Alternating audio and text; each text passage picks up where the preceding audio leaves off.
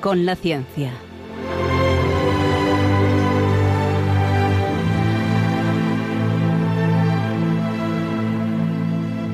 Dirigido por Javier Ángel Ramírez.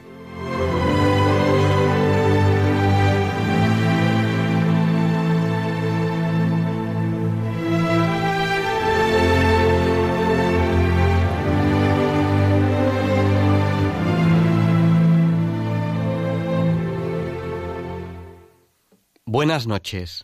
Estamos en Diálogos con la Ciencia. El programa para ti, que sabes que la verdad existe y la buscas. En Radio María, gracias a Dios, y también gracias a ustedes, y también gracias a Radio María, todos los viernes en sus dos primeras horas. Transmitimos para todo aquel que quiera escucharnos. En España, a través de la frecuencia modulada y la televisión digital terrestre. Piensen en esta opción si están en algún lugar y no en algún lugar en el que no conocen la frecuencia de Radio María, o si un día, por lo que sea, porque los aparatos fallan, el repetidor de radio puede fallar, su frecuencia habitual de Radio María no funciona. Radio María tiene varios repetidores y de vez en cuando, porque no todo funciona siempre, alguna frecuencia falla. En ese caso, puede escucharnos a través de la televisión en la TDT en calidad digital. También pueden escucharnos en Barcelona y en Madrid a través de la radio digital AB Plus, la radio del futuro. Y en cualquier lugar del mundo a través de internet en www.radiomaria.es. Ahí además en el podcast tienen el histórico de muchísimos programas de Radio María o a través de apps, de aplicaciones para dispositivos móviles. Ahí pueden escucharnos en un teléfono móvil, en una tablet, en un ordenador. Se instalan la app, la aplicación de Radio María. Hoy, en Diálogos con la Ciencia, no tenemos en marcha el WhatsApp. ¿Por qué? Porque la tecnología también falla. y el aparato con el que habitualmente manejamos el WhatsApp, pues se ha estropeado. Cosas, cosas de la tecnología. Cosas que nos recuerdan, que nos recuerdan que los asuntos humanos, incluso esa tecnología que parece que nunca falla, a veces falla. Y eso me recuerda la imagen que llevaba yo en la carpeta cuando, cuando iba a la universidad. Acabamos de tener un programa buenísimo de estudiantes universitarios que nos han hablado de su experiencia en la universidad. Cuando iba a la universidad, yo tenía una foto muy grande en la carpeta, una foto de Jesucristo, y ponía amigo que nunca falla. Es cierto, es cierto. Es lo que nunca falla. A partir de ahí, todo falla. Lo humano falla, incluso nosotros fallamos a veces. lo que nos tiene que diferenciar de los demás no es que nosotros no fallemos, porque queramos o no queramos, alguna vez fallaremos. El ser humano es débil. Lo que nos tiene que diferenciar es que queremos no fallar. Nos esforzamos por no hacerlo. Nos esforzamos por, mejorar. Miramos al otro y le decimos, tú mereces la pena. Por ti voy a ser mejor. Por ti voy a esforzarme en no fallarte. Porque valoramos a los demás. Vamos a empezar ya a hablar de ciencia, tecnología y actualidad. En este programa en el que buscamos la verdad. No se dejen engañar por aquellos que dicen que la verdad no existe, o que es relativa, o que depende del color del cristal con que se mira. Quizás es que esas personas que les están animando a ustedes a que no busquen la verdad, lo que realmente quieren es que ustedes no sean libres, porque la verdad les hará libres. Quédense con nosotros. No encontrarán un programa más variado en el dial. Hoy vamos a hablar de muchísimos, muchísimos temas. Enseguida, dentro de un rato, pues a lo mejor dentro de 10, 15 minutos, porque unas secciones antes, les explicaremos cuáles son los eclipses que van a poder ver en 2019. Y se lo anticipo, uno es la semana que viene y es total les va a encantar escuchar esa sección en la que vamos a hablar de eclipses.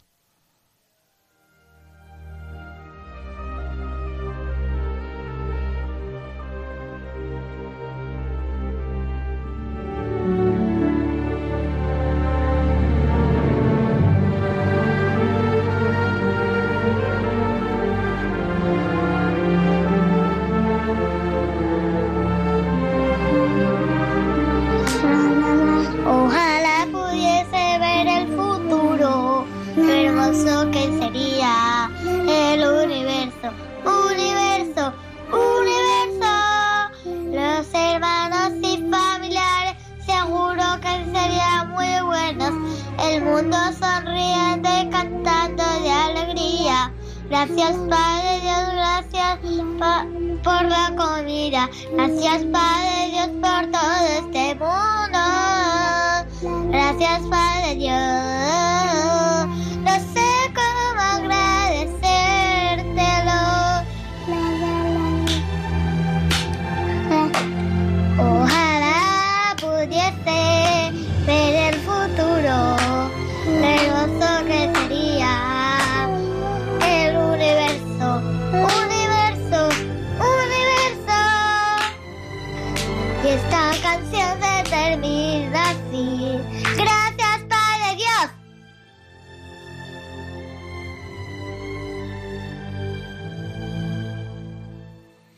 Ya es la hora Bond, las 007. Feliz hora Bond a todos. Estamos en Diálogos con la Ciencia, el programa para ti, que sabes que la verdad existe y la buscas. Les voy a contar un secreto y les voy a agradecer sus felicitaciones de Navidad. Hemos recibido, bueno, en Radio María, muchísimas felicitaciones de Navidad y alguna de ellas dirigida a Diálogos con la Ciencia. Y desde Diálogos con la Ciencia se las queremos agradecer. Tenemos, por ejemplo, una felicitación que nos ha llegado de Pilar. Muchas gracias, Pilar, y la guardaremos con todo el cariño. Estas no se van a tirar, aunque haya pasado la Navidad o ya esté pasando. Disculpen ustedes que he visto un poco resfriado. Ahí les contaré, les contaré mi, mi secreto dentro de un rato. Otra con una, con una, una firma que no podemos leer, pero dice, al equipo de diálogos con la ciencia y en especial a su conductor Javier Ángel, muchas gracias.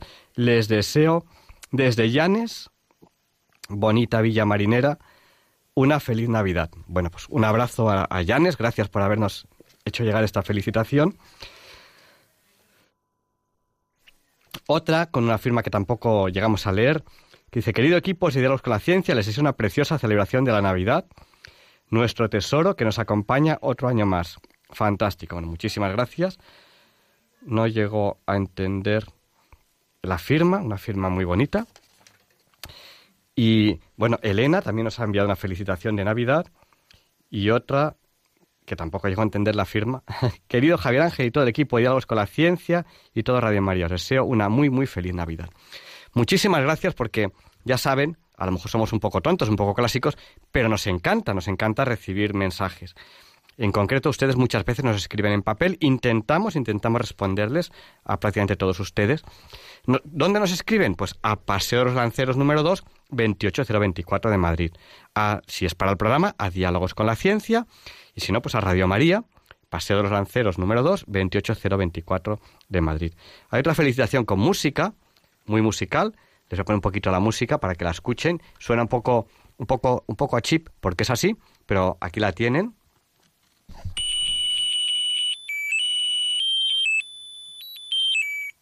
Bueno, pues queremos agradecerles también, también el detalle.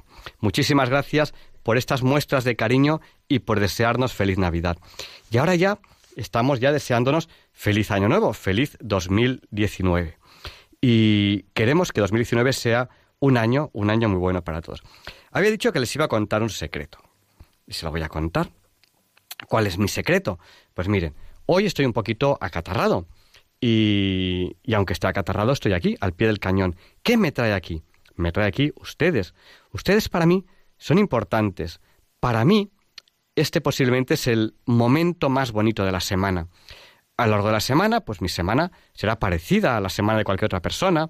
Trabajo, eh, pues a veces un poco más estresado, a veces un poco más relajado, a veces cansado, a veces con sueño, otras veces no.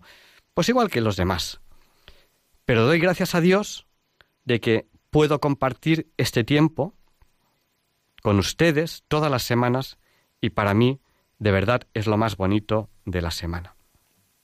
Empecé en Diálogos con la Ciencia a la tercera semana de febrero de 2007 y empecé a dirigir este programa de Diálogos con la Ciencia el 7 de agosto de 2007. Y desde entonces, hace ahora ya algo más de 11 años estoy aquí con ustedes. ¿Cuál es mi secreto? Pues se lo voy a decir y piénsenlo. En un poquito más de 11 años, jamás he faltado a un programa. Hoy estoy un poco malito, me podría haber quedado en la cama. Seguro que tengo un poquito de fiebre. Bueno, pues me he tomado un medicamento, eh, no quería decir la marca, uno muy sencillito, para que me bajase un poquito la fiebre, y aquí estoy con ustedes. Digo, si no he fallado en 11 años, ¿cómo voy a fallar hoy? Hoy no puedo fallarles. Porque este programa lo hacemos entre todos. Lo hacemos ustedes, lo hago yo, también nos acompañará la Virgen María. Así que ese es un poquito mi secreto. Piensen en eso. Hay que intentar no fallar, hay que intentarlo. Algún día, pues la providencia divina a lo mejor no me permite llegar al programa. Una vez en el programa, recuerdo que pinché, venía con la bicicleta, pinché la bicicleta rapidísimamente.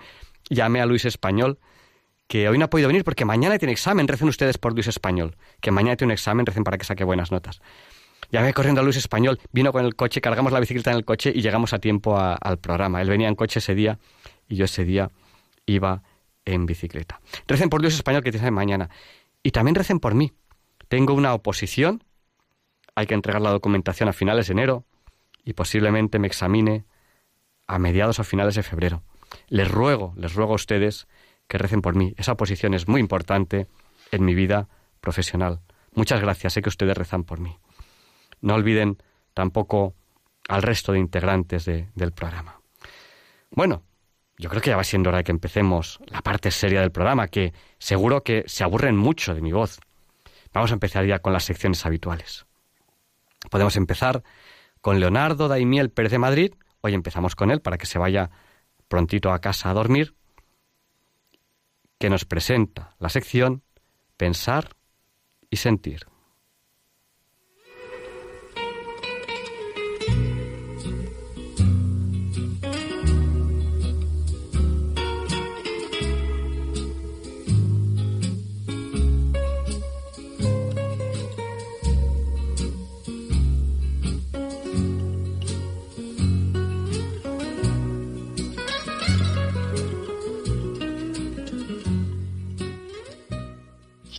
Buenas noches, queridos oyentes de Radio María. Cuando el calendario cambia de un año a otro, puede surgir en nosotros el deseo de modificar algunos aspectos de nuestra vida con los cuales no estemos totalmente de acuerdo. El famoso refrán lo dice muy claramente, aunque yo creo que exagera un poco. Ya saben, eso de año nuevo, vida nueva. Sin llegar a tanto, solemos hacer propósitos de mejorar algunas cosas. Y de eso trata el texto que les voy a leer hoy en Pensar y Sentir. Su autor es Federico Fernández de Buján, de quien ya les hablé en un programa anterior. Nació en Lugo, es catedrático de Derecho Romano en la UNED, además de autor de doce libros y de innumerables estudios y artículos muy diversos. Sus publicaciones abarcan temas de derecho, pedagógicos y también literarios. Es miembro de las Reales Academias de Doctores de España y de Jurisprudencia y Legislación, así como de diversos comités científicos y directivos en varios países. Uno de sus recientes artículos me ha parecido apropiado para compartirlo con ustedes en Pensar y Sentir al inicio de este nuevo año. Su título es Propósitos y leo ahora para ustedes un extracto del mismo. Hemos celebrado la Navidad y pasada Nochebuena celebramos con inadecuada denominación la Noche Vieja. En italiano su fiesta se denomina Capodanno, que significa lo que se conmemora, el primero de año. Al ser este un incierto, nos deseamos que sus expectativas se transformen en gozosas realidades y brindamos con un sonoro feliz año. Es frecuente y positivo acompañar su inicio con renovados propósitos. Anhelamos algo y hacemos un propósito para alcanzarlo. Hay un elenco de clásicos, dejar de fumar, adelgazar, aprender o perfeccionar un idioma, practicar deporte, leer más. Son retos con los que pretendemos objetivos de salud, estéticos, formativos, culturales, etc. En todos se precisa la consecución de un hábito que nos transforme en ese que queremos ser. Para ello es necesario fuerza de voluntad. Todo lo que vale cuesta. Los propósitos son viables dependiendo de su grado de dificultad, pero sobre todo de la firme resolución, constancia y esfuerzo. Incluso los más deleitosos requieren una perseverancia no siempre apetecible. Todos los propósitos referidos son en interés propio, pero no debe acabar aquí nuestra intención de cambio de vida. Queda otro ámbito más difícil, pero mucho más gratificante si se pretende vivir con hondura. Consiste en un cambio de perspectiva, dejar de pensar en uno mismo y situar el objetivo en el otro. Son los propósitos con los que queremos ayudar a los demás. Y esto es fácil de decir, peliagudo de proponérselo y dificilísimo de vivir. Exige, en primer lugar, una mutación de nuestra actitud para hacer más cordial nuestra relación con los demás, desde los conocidos hasta los amigos y familiares obviamente en distinto grado de atención y afecto como consecuencia, la mayor parte de las veces, con nuestra intensidad en el cariño.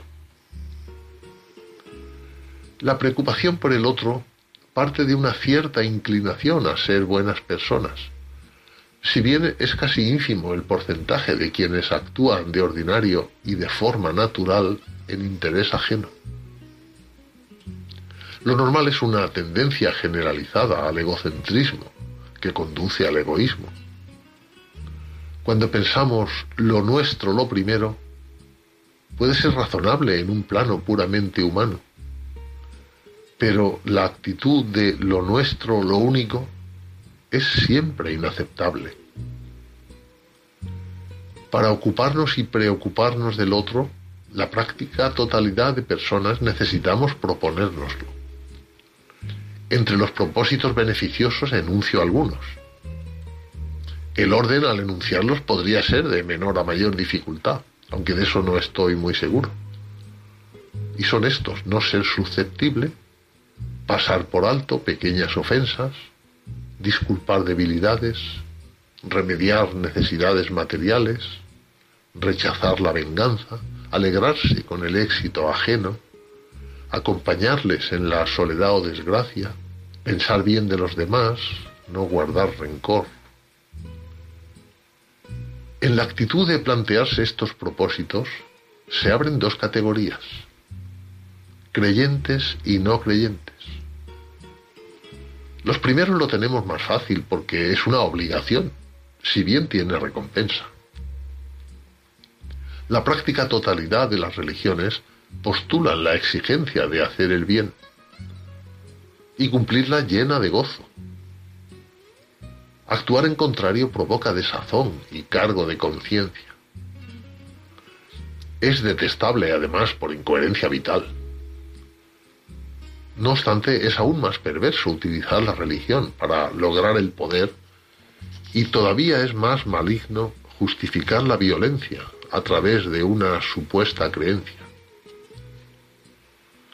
Y continúa diciendo Federico Fernández de Wuhan, a mí, como a miles de millones en la historia de la humanidad, creer me hace mejor. No digo que los creyentes seamos buenos, por el mero hecho de creer, pero sí afirmo que somos mejores de lo que seríamos. Constato que cuando nuestra creencia se traduce en obras, el mundo es más humano, la convivencia más cordial, y la paz se hace posible desde el perdón. Así me he atrevido a decir a un no creyente, que yo crea a ti te beneficia. Y frente a su sorpresa y a veces rechazo, a mí que me afecta o me importa, pues he añadido, se dice donde las dan las toman, o arrieros somos y en el camino nos encontraremos. Si tú me causaras un daño, puede que yo te lo devolviese, pero si no lo hiciese pudiendo hacerlo, quiero que sepas que solo me ha paralizado el ser creyente. Así, en esa ocasión, te habrá convencido el que yo sea creyente. Y alguno ha reconocido, pues no me lo había planteado. Dicho así, es cierto. Solo me resta enunciar el culmen de los propósitos, el cual es irracional en su enunciado y casi inalcanzable en su logro. Lo formula de modo sublime el cristianismo. Amar al enemigo, hacer el bien a quien nos daña. Y es que vivir en cristiano es habitar un espacio, la primacía del corazón, el amor más allá de la razón, al que solo se llega imitando al Maestro, Dios encarnado. Así, de forma heroica, millones de personas a lo largo de dos mil años de cristianismo han entregado su existencia, día a día, ayudando a los otros. Con su caridad colmada, han coadyuvado a crear una atmósfera de solidaridad universal y hacer nuestro mundo más vivible. Que el buen Dios inspire a todos, creyentes o no, buenos propósitos para el nuevo año.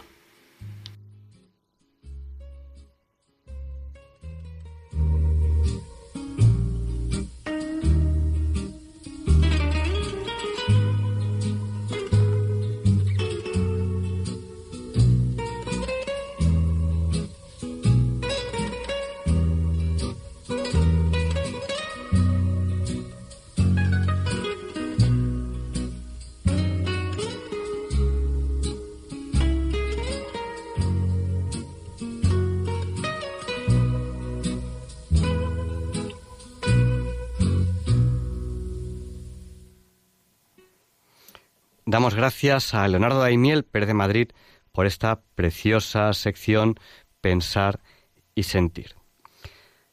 Les decía al principio del programa que dentro de poquito hay eclipse. ¿Cuándo? La noche del domingo al lunes. Esta semana no. La semana que viene.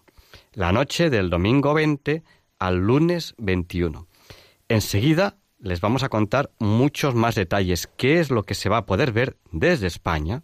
Este sí, les, anticipo que es un eclipse total de luna, qué es lo que se va a poder ver, a qué hora y cómo. Pues las expectativas son buenas, porque además, de momento, de momento, todo parece indicar que se va a ver bien, que el cielo va a estar despejado. Enseguida se lo voy a contar. Nosotros, desde Diálogos con la Ciencia, pues nos gusta la astronomía, no la astrología, porque no somos gente supersticiosa, nosotros no creemos en la astrología, pero sí en la astronomía. Nos gustan los fenómenos astronómicos. A veces es bueno aprovechar estos fenómenos para tener cambios importantes en la vida. Yo ya les anticipé el, año pasado, en el último eclipse de luna importante, el 27 de julio, que ese día para mí había habido cambios importantes en mi vida porque somos personas y podemos tomar decisiones. Y yo esa noche tomé decisiones, en ese eclipse. Y doy gracias a Dios por haberme acompañado en esas decisiones que a fecha de hoy me están alegrando mucho. Ustedes pueden aprovechar el próximo eclipse también para decidir pues aquello que ustedes quieran hacer. Pues lo que ustedes quieran. A lo mejor alguno se propone dejar de fumar, o dejar de morderse las uñas, o, o empezar a hacer algo que, están deseando empezar a hacer. No es un tema de astrología, no es un tema de superstición, es un tema de humanidad, de voluntad, de querer. Podemos aprovechar un fenómeno de estos para recordar el día, para decir, hoy quiero hacer esto. Yo siempre digo que el 27 de julio se encendió un faro y empecé a navegar hacia ese faro. Es una forma metafórica de hablar de ese cambio que voluntariamente quise tener ese día. Enseguida les daré los datos, los datos del eclipse lunar, para que aquel que quiera lo pueda observar. Pero antes quiero que escuchen esta canción del cantante Leiva, Bis a Bis, porque gracias a Dios la radio nos permite a ustedes y a mí tener este bis a bis semanal. No saben nada de mí algunos de ustedes, ni el viernes, ni el sábado, ni el domingo, ni el lunes, ni el martes, ni el miércoles. Pero al terminar el jueves, gracias a Dios, aquí nos volvemos a encontrar, siempre que ustedes quieran. Les he dicho antes, por si algún oyente no había llegado, que esta semana no tenemos en marcha el WhatsApp, porque la tecnología falla. Y esta semana nos ha fallado la tecnología que soportaba el WhatsApp. Por tanto, esta semana no tenemos WhatsApp. Esperamos la semana que viene sí poder tenerlo. Hoy no pueden contactar conmigo por WhatsApp, pero no se preocupen, que enseguida, dentro de un rato, les daremos paso por el teléfono, que quizás más clásico. Bueno, pues les dejo con esta canción que les he anunciado, bis a bis. Deseo que les guste.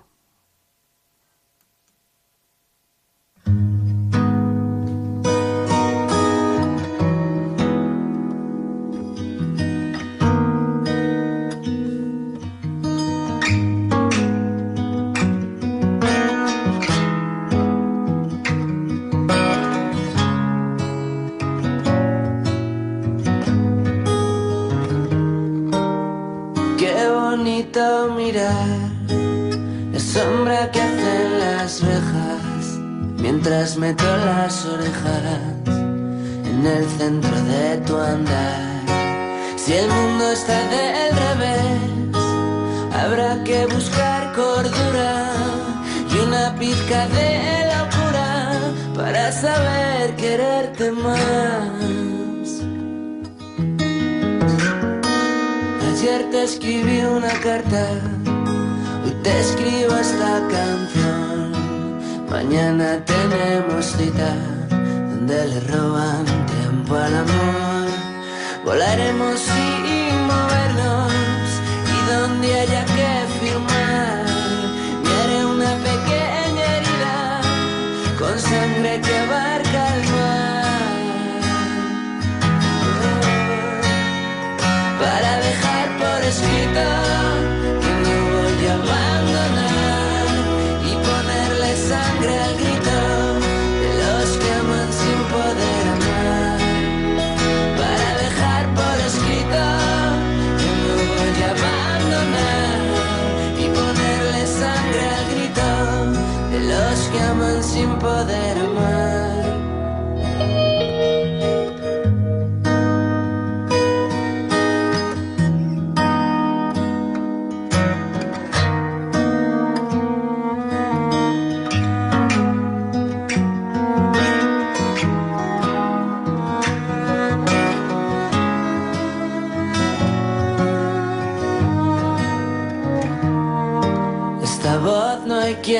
quien en la calle pared del cristal.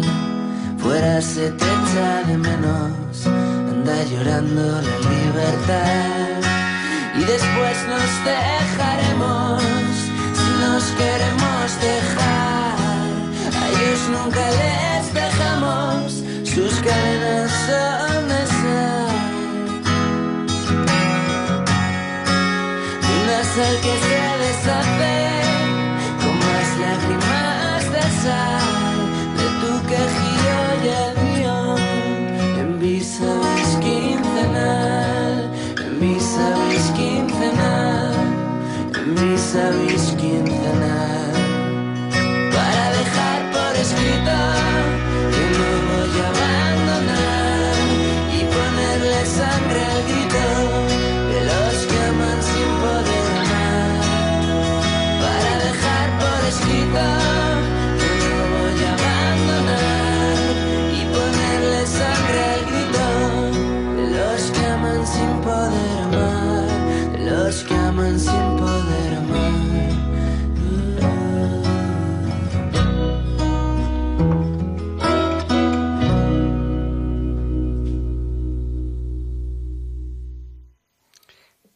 Espero que les haya gustado esta canción, Vis a Vis, que al fin y al cabo es un poco lo que hacemos en la radio. Encontrarnos en este vis a vis, gracias a Dios, todas las semanas, gracias a Dios, todos los viernes en sus dos primeras horas. Bueno, ¿cuáles son los eclipses que tenemos en 2019? Bueno, pues el primer eclipse es dentro de una semana y un par de días, la noche del domingo 20 al lunes 21 de enero de 2019. Realmente, realmente, en horario, en hora, es el lunes 21. Empezará a verse en toda España a las 3 horas 37 minutos, empezará la penumbra. La penumbra es que la luna, por un lado, empezará a oscurecerse y esa penumbra irá corriendo hacia el centro de la luna. Y lo que es la sombra, la sombra real de la Tierra, empieza un poco más tarde. ¿A qué hora? A las 4 y 34 de la madrugada. Yo sé que a lo mejor es un poco incómodo verlo, sobre todo si ustedes trabajan el lunes. Pero bueno, a lo mejor alguno de ustedes tiene la suerte de poder ver la luna desde la ventana y pues a lo mejor si se despierta a, a, las cuatro y media o a las cinco, pues puede ver esa sombra de la Tierra sobre la luna. O a lo mejor alguno de ustedes pues tiene la suerte de no trabajar el lunes y puede ver el eclipse. Bueno, pues el, durará hasta prácticamente el amanecer y se podrá ver desde toda España. Va a ser un eclipse, desde mi punto de vista, muy bonito. ¿Y cuándo tenemos el siguiente eclipse? Bueno, ¿cuánto falta para, para, para este eclipse? ¿Cuánto falta para el eclipse de el que tenemos ahora el 21 de enero de 2019.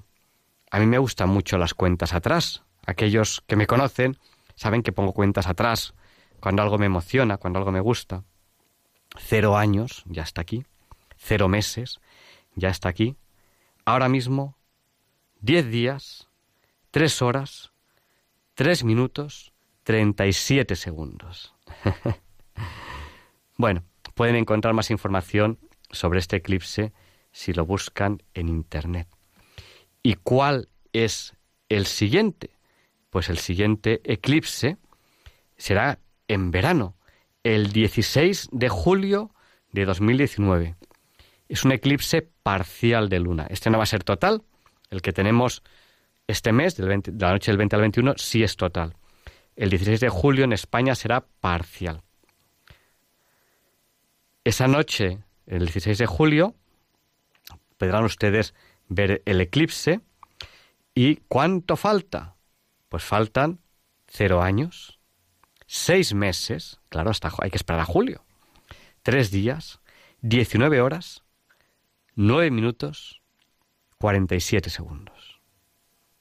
Eso es lo que falta para ese eclipse. Y tenemos este año, tenemos en 2019 eclipses de sol, sí, pero no se podrá ver desde España. En España nos quedamos sin eclipse de sol en 2019. Es un eclipse total que tendrá lugar el 2 de julio de 2019, que se podrá ver fundamentalmente desde América del Sur y desde el Océano Pacífico. Claro, es más fácil estar en tierra a lo mejor que en el mar. Así que a lo mejor lo más fácil es verlo desde América del Sur o verlo a través de Internet, que gracias a Dios, pues cuando hay eclipses, pues hay mucha gente que apunta las cámaras, las pone en internet y las podemos ver tranquilamente desde casa sin necesidad de ir a Sudamérica. Pero si alguno de ustedes está pensando en viajar, pues piensen en viajar a Sudamérica y estar ahí el 2 de julio de 2019, que es un eclipse total de sol. En España no lo podemos ver. ¿Y cuándo podremos ver un eclipse total? ¿El año siguiente, en 2020? No. En España ni en 2019 ni en 2020 vamos a poder ver eclipses de sol, pero sí eclipses de luna. Espero que esta información les haya gustado. Ya saben, para aquel oyente que ha llegado tarde, se lo recuerdo, tenemos eclipse de luna cuando este mes, el mes de enero, la noche del domingo 20 al lunes 21, se puede empezar a ver la penumbra a las tres y media de la mañana y la sombra directa de la Tierra a las cuatro y media de la mañana y durará hasta prácticamente el amanecer. Espero que lo disfruten y que sea un eclipse bonito para aquellos que tengan la suerte de poder verlo si es que en a esa hora están despiertos. Es lo que tiene el eclipse de luna, que es por la noche. Es así. no hay eclipse de luna por el día. Por el día puede haber eclipse de sol. Bueno, que se pueda ver, evidentemente. Pues Luis Antequera nos va a presentar la sección Hoy no es un día cualquiera, la sección de efemérides. Hoy es 11 de enero de 2019. It's a lovely day today, whatever you've got to do, I'd be so happy to be doing it with you. But if you've got something that must be done, and it can only be done by one, there is nothing more to say. Except it's a lovely day for saying it's a lovely day.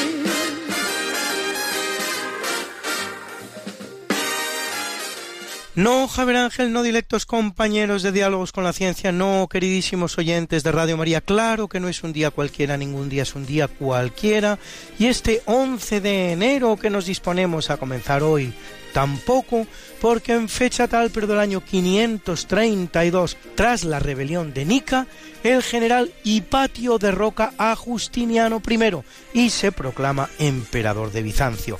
La esposa de Justiniano, la audaz emperatriz Teodora, con la ayuda del general Belisario, consigue detener al nuevo emperador y lo ejecuta.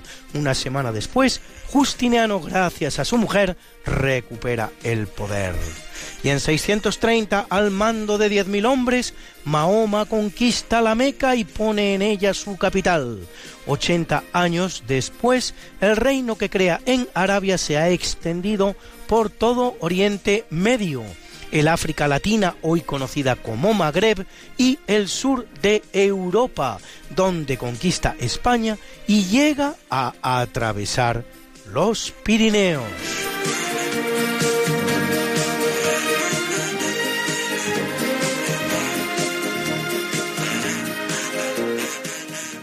En 1505 las Cortes de Toro proclaman a Juana, hija de los reyes católicos, reina de España, en situación de tal y aun a pesar de ser recluida por su locura en Tordesillas, permanecerá hasta que en 1555 se produzca su muerte, lo que paradójicamente la convierte en la reina que más tiempo ocupa el trono de España, nada menos que medio siglo y tres meses.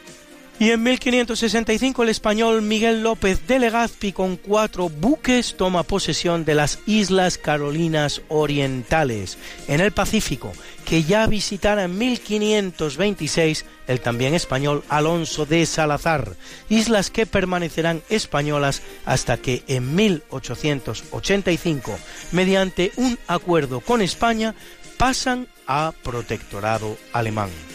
En 1914, durante la Primera Guerra Mundial, Japón, que combate contra Alemania, le arrebata las islas y en 1945, durante la Segunda Guerra Mundial, Estados Unidos hace lo propio con Japón, hasta que en 1990 las islas consiguen su independencia y constituyen la República de las Islas Marshall, con 1.152 islas y 71.000 habitantes.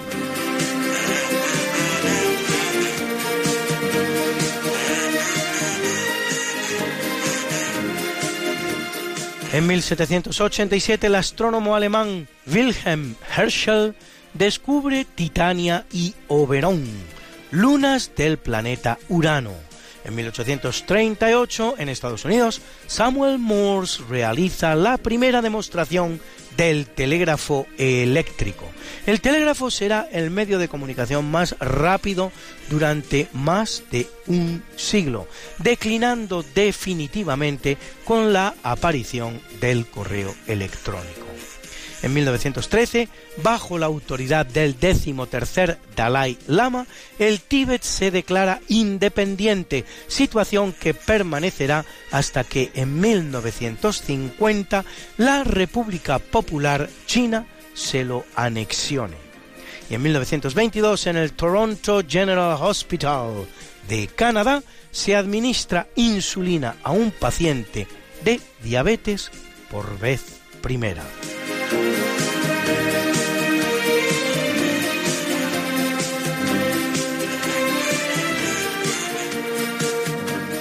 En 1928 el tirano comunista soviético Josip Stalin deporta a uno de los grandes protagonistas de la revolución comunista rusa, León Trotsky, a Alma Ata, en Asia Central, donde permanecerá un año.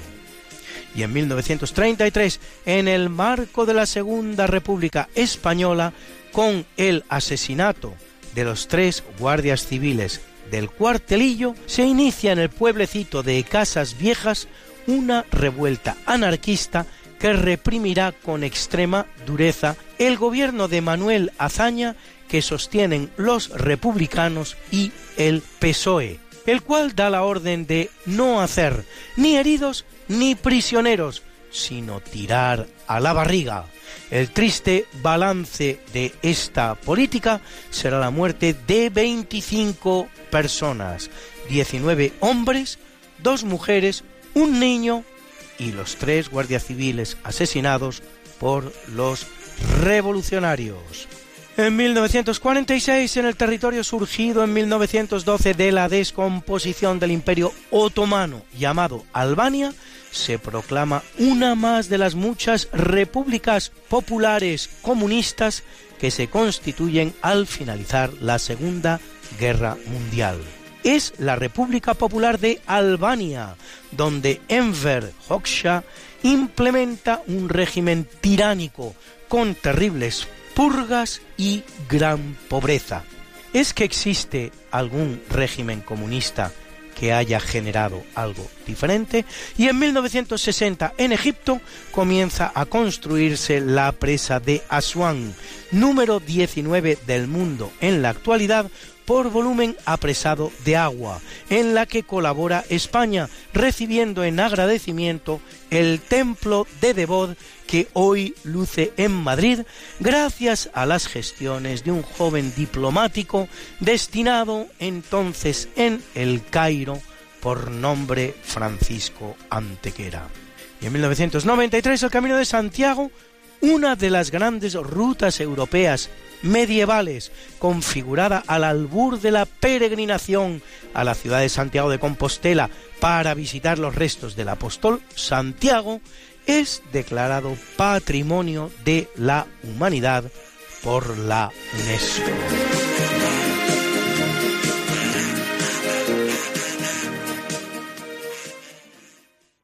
Bruna, Bruna, nació María y está en la cuna, nació de día, tendrá fortuna, bordará la madre su vestido largo y entrará a la fiesta traje blanco y será la reina cuando María cumpla 15 años. Te llamaremos Negra María, Negra María que abriste los ojos en carnaval. En el capítulo del natalicio en 347 en Coca, provincia de Segovia en España, e hijo del general Flavio Teodosio, nace Teodosio I el Grande, emperador romano, el último que lo es de Oriente y de Occidente, quien con el edicto Cunctos Populos cristianiza definitivamente el imperio. Digamos que este es el edicto que cristianiza el imperio. El edicto de Milán del año 313 lo que había hecho en tiempos del emperador Constantino es despenalizar el cristianismo, que es otra cosa. En 844 nace Abdalá I, emir omeya de Córdoba desde 888, el cual asiste al declinar del emirato cordobés, pero cuyo sucesor, su nieto Abderramán III, se erigirá en califa, es decir, en sucesor del profeta, rompiendo abiertamente con Bagdad, de quien siquiera nominalmente dependía el emirato, y llevando así al Islam español a su máximo esplendor.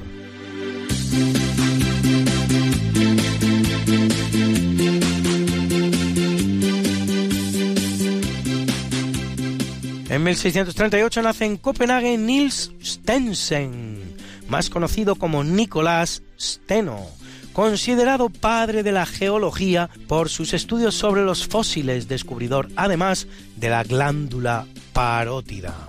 En 1906, el químico suizo Albert Hoffmann, que sintetiza el ácido lisérgico o LSD, compuesto químico que se encuentra de modo natural en el cornezuelo de centeno, hongo parásito de esta gramínea, y droga de gran poder alucinógeno. En 1907, Pierre Mendès France, primer ministro de Francia y referente de la izquierda francesa durante la cuarta y quinta repúblicas de ascendencia sefardita, siendo de hecho su apellido original Méndez de Franza. En 1927, John Lynch, historiador británico destacado hispanista, autor entre otras de dos obras, una The Origins of Latin American Revolutions en 1973 y otra The Spanish American Revolutions en 1986. Curioso, porque si en la primera habla de las revoluciones latinoamericanas, en la segunda habla, en cambio, de las revoluciones hispanoamericanas.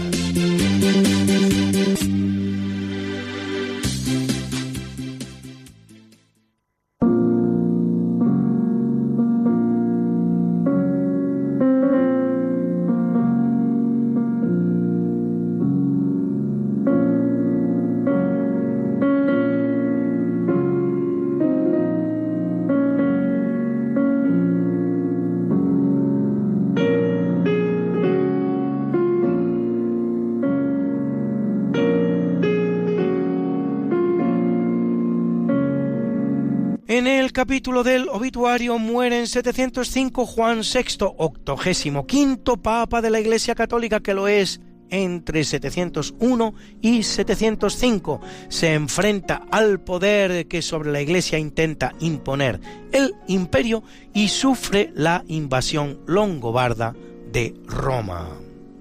En 1495, Pedro González de Mendoza, gran cardenal de España, conocido como el tercer rey de España en tiempos de los reyes católicos, que coloca el pendón de Castilla en la Alhambra de Granada una vez derrotado el reino nazarí y expulsado definitivamente de la península el poder islámico.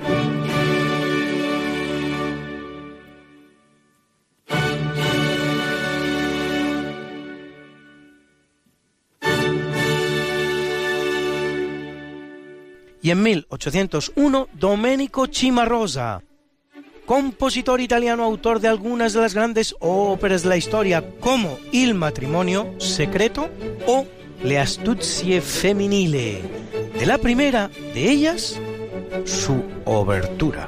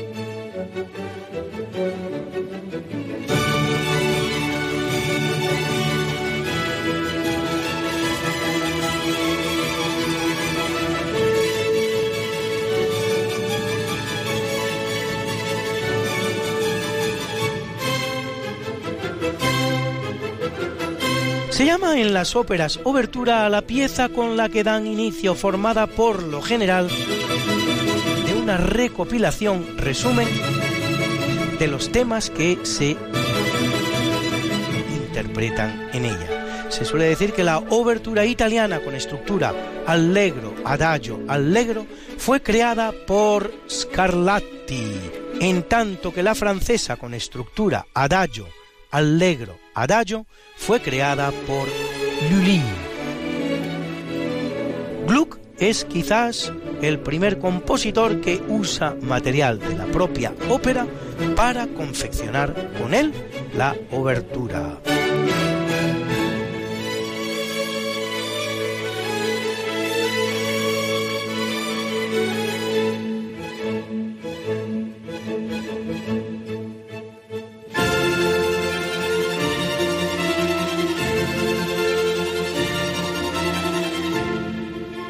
1810 muere Theodor Schwann, fisiólogo y anatomista alemán, considerado uno de los fundadores de la teoría celular que estudia la llamada generación espontánea, así como la digestión gástrica y las fibras nerviosas, en las que describe la llamada vaina de Schwann.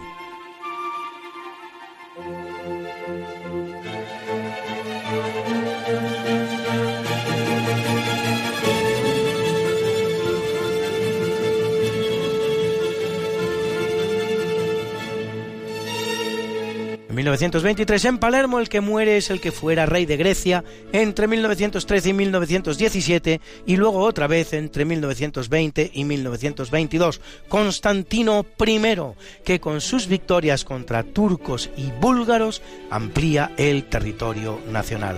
Su acercamiento a los luego derrotados alemanes durante la Primera Guerra Mundial le costará el trono y el destierro.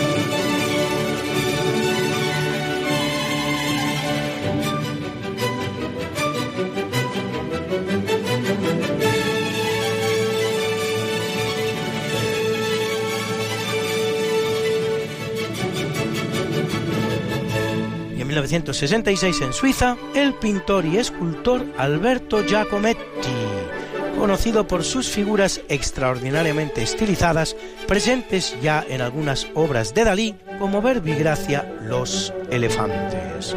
En 2008, Edmund Hillary, alpinista y explorador neozelandés, primero en conquistar el Everest, el monte más alto del mundo, y tercero en conquistar el Polo Sur.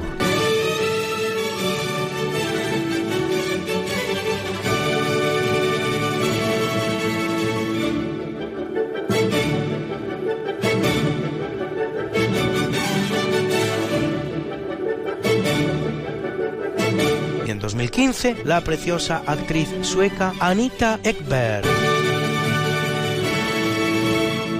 Icono sexual de toda una época del cine durante los años 50.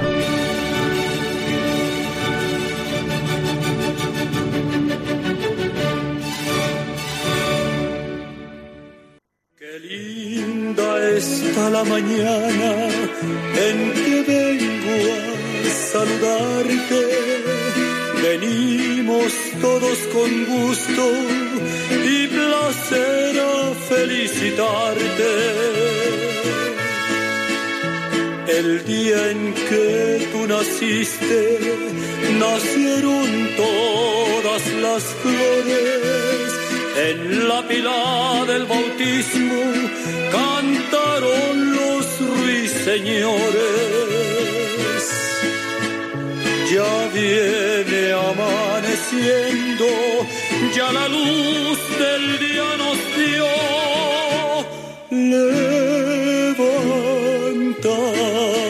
de mañana, mira que ya amaneció. Y felicitamos hoy a Tony Hoare, informático británico inventor de Quicksort, el algoritmo de ordenamiento más utilizado en el mundo, de la llamada en su honor lógica de Hoare y del lenguaje formal CSP, cumple 84, y al gran actor y director español de teatro, Josep María Flotats, ganador de múltiples premios entre los cuales la Legión de Honor francesa, a quien muchos de ustedes habrán visto en la comedia Arte, el cual cumple redondos 80, y al gran futbolista del Real Madrid, Dani Carvajal, ganador de cuatro Champions y de cuatro Mundialitos, menudo palmarés, que cumple 26, y a la guapísima cantante británica Jamilia, que cumple 37 y lo celebra con nosotros con este pegadizo Superstar que nos canta a continuación.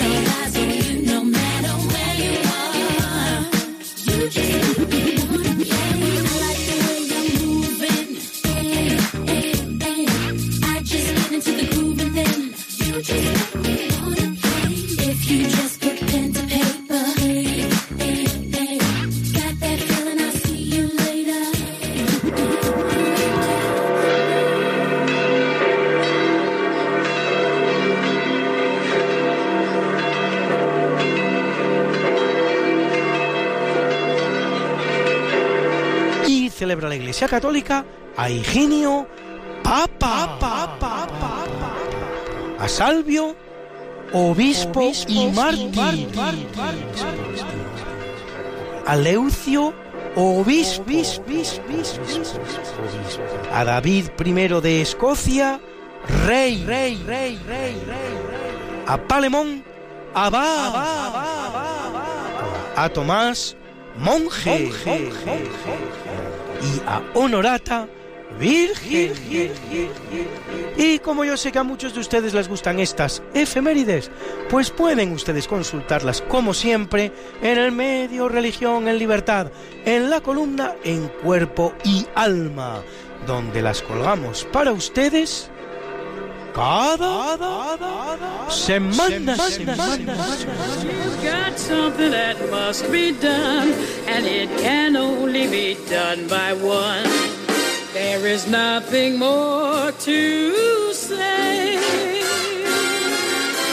except it's a lovely day for saying it's a lovely day.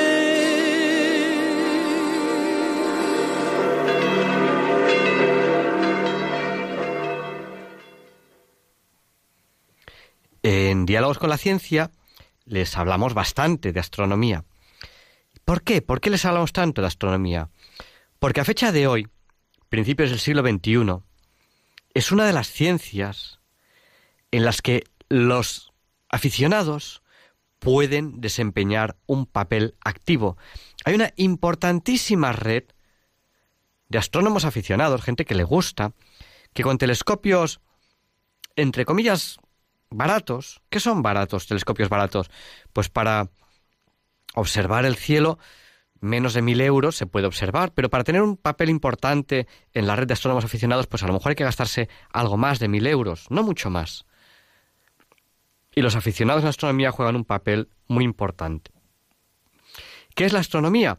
Pues es la ciencia que estudia los cuerpos que existen fuera de nuestro planeta, en el universo, que se estudian pues planetas, cometas, satélites, estrellas, meteoritos, materia interestelar, cúmulos, gases, etcétera, las radiaciones que emiten, no solamente la luz, también la radiación electromagnética.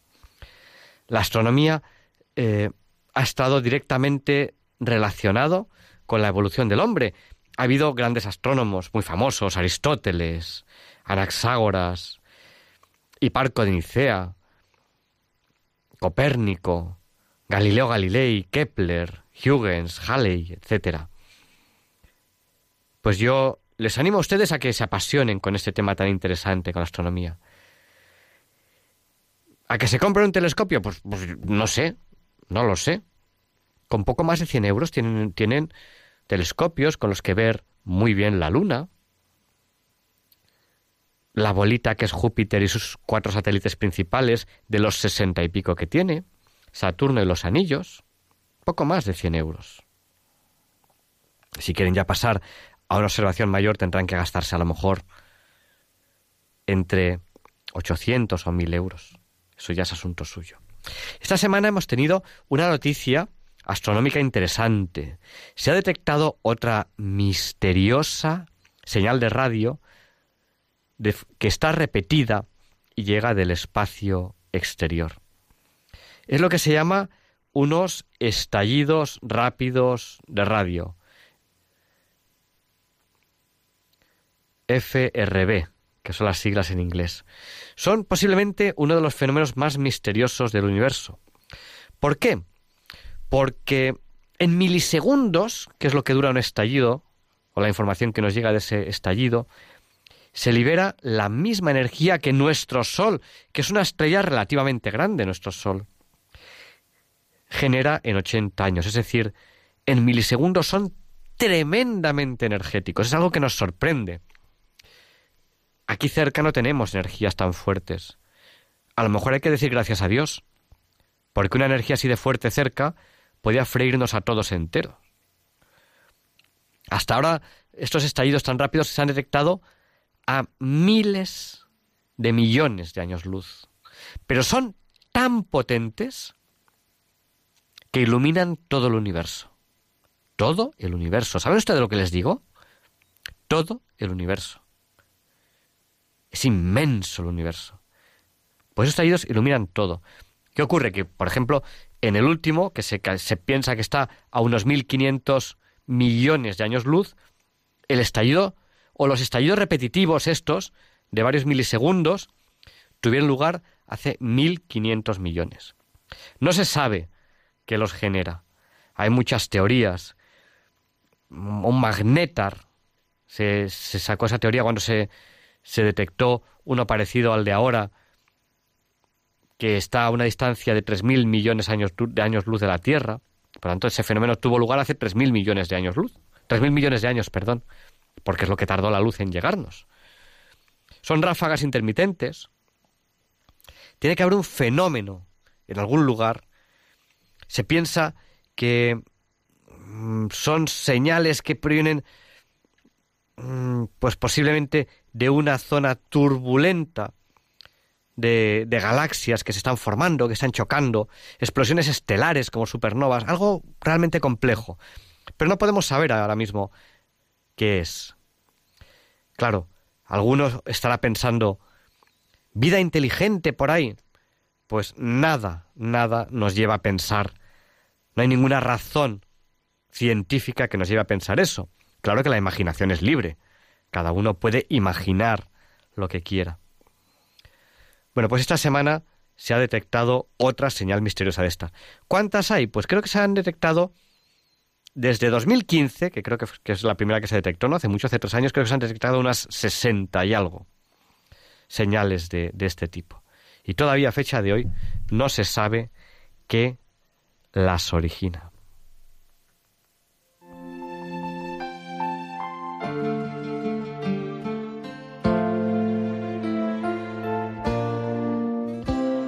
Que canten los niños, que alcen la voz, que hagan al mundo escuchar. Que unan sus voces y lleguen al sol. En ellos está la verdad. Que canten los niños que viven en paz y aquellos que sufren dolor. Que canten por esos que no cantarán, porque han apagado Yo canto para que me dejen vivir. Yo canto para que sonría mamá. Yo canto porque sé el cielo azul. Yo para que no me ensucien el mar. Yo canto para los que no tienen paz. Good evening and welcome to the section. Preguntas sencillas a conceptos complejos. In this program, diálogos con la ciencia. In Radio María, Spain with the Kid. Good evening, Balduino. How old are you? I am 12 years old. 12 son 12. Balduino tiene 12 años. ¿Qué quieres preguntar esta noche a Diálogos con la Ciencia? Si el año dura 365 días, 6 horas y 9 minutos, ¿cómo- ¿por qué siempre lo hacemos a las 12 de la noche? Porque siempre hacemos el qué? Año nuevo. La celebración del Año Nuevo. Sí, siempre a la misma hora. Bien. No debería ser así. Hoy hemos tenido una entrevista sobre astronomía. Ni siquiera debería ser siempre en punto. Vale. Porque... Una pregunta, no me ha quedado bien claro. ¿Qué es la astronomía? Bueno, pues luego escuchas la, la entrevista otra vez en el podcast. Ahora silencio, vamos a resolver la, la- la pregunta de Balduino. A ver, hoy hemos tenido una entrevista sobre astronomía, no sé si habéis estado muy atentos o no. La- Sí, sé lo que no me entero de qué era. Bueno, eh, la cuestión es, un- una cosa es el año astronómico, que es lo que tú me estás hablando, de cuánto dura el año astronómico, y otra cosa es lo que es el año del calendario, o el año legal. ¿Vale o no vale? El año legal es un año que se hace para, para convenio, ¿no? Eh, Para un convenio entre nosotros. Entonces, por ejemplo, las 12 de la noche es la hora puesta a las 12 del mediodía. Y las 12 del mediodía es la hora que corresponde al lugar a lo que serían las 12 solares. Las 12 solares es cuando el Sol está más alto en la, en la trayectoria que hace respecto a la Tierra, que es una forma de verlo, porque realmente es la Tierra la que gira respecto al Sol. Entonces, una cosa es el año astronómico y otra cosa es el año legal. Entonces, el año astronómico y el año legal no coinciden. Nosotros celebramos la entrada en el nuevo año legal. Aunque a lo mejor algún día coincide. No, no coinciden. Entonces, necesita, No es necesita- mínimo necesita- común múltiplo. necesita- pero debería haber un mínimo común múltiplo. necesita, necesitan correcciones para que no se desfase mucho. Entonces, esas correcciones son, por ejemplo, los años bisiestos. ¿Vale o no vale? ¿Para qué? Para hacer la corrección y que el año legal y el año astronómico se vayan corrigiendo y que más o menos vayan a la par. De vez en cuando hay que corregir el calendario.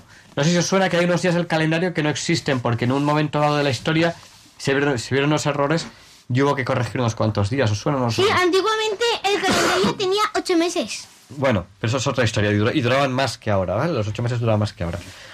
Bueno, ¿te ha quedado claro lo del año legal y el año Ajá. astronómico? Nos- Nosotros lo que celebramos es la, la entrada en el año legal, ¿vale?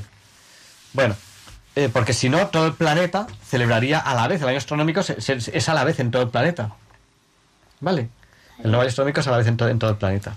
¿Qué, qué quieres decir, Marta? Que no, no es a la vez porque eh, por, por un lado del mundo es pues... Por de noche y por otro por otro de eh, día, ¿no? Y además hay diferentes horas. Hay diferentes horas. Ya, pero- Yo tengo pero- una parte del libro en la que aparecen unas líneas que sepa... Ahora pero las diferentes horas... seri- sería el, el momento en el que el centro del planeta Tierra pasa por una posición respecto al Sol. Y eso sería el año astronómico. ¿Vale? No tiene nada que ver con que sea de día o que sea de noche. ¿Te ha quedado claro, Marta? El año legal, sí. El año legal se celebra a las 8 de la noche en cada lugar. Dime. que eh, es lo mismo que me explicaron en clase, que eh, en- cuando es verano, es verano para todos. Aunque por un lado sea de noche, sigue siendo Aunque por el el otro invierno- verano. Ya, pero el invierno No. que en Navidad es verano, en, en la, en la mitad del mundo, de, Eh, en la mitad del norte de arriba, es invierno en la mitad del mundo de abajo. Ya. Cuando es, cuando es verano en el hemisferio norte, es invierno en el hemisferio sur. Vale, de hecho, dentro de unos días celebraremos la llegada del hombre al polo sur, que se hizo en febrero, en, eh, en invierno en el, en el- en el hemisferio norte, verano en el hemisferio sur, porque claro, para llegar al, al polo sur es mejor que sea verano en esa zona. ¿Vale?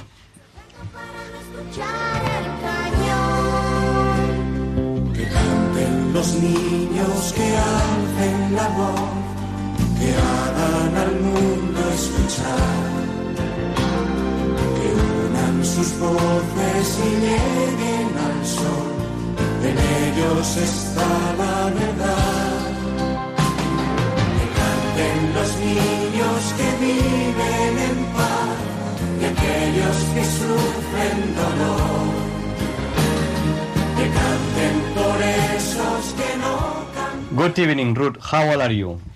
I am 12 years old.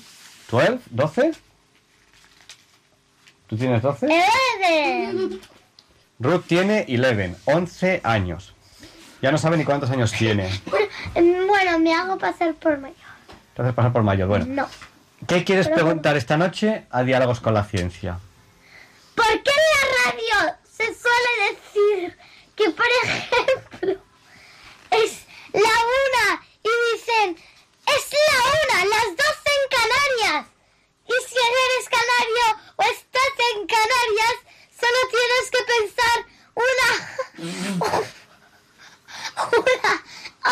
Bueno, a ver, en la radio española se da la hora de, to- de todo el territorio español.